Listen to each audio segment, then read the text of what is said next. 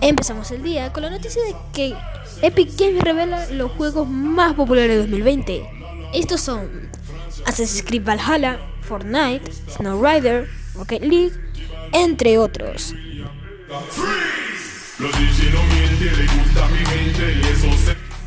PlayStation Plus revela sus juegos del mes. Y estos son Destruction Solo Stars, Control Ultimate Edition, Concrete Engine y otros como Down of Fear.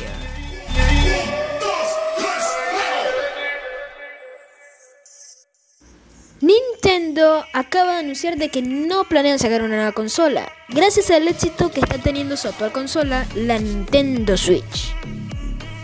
Y bueno, hasta aquí terminaría este programa de hoy.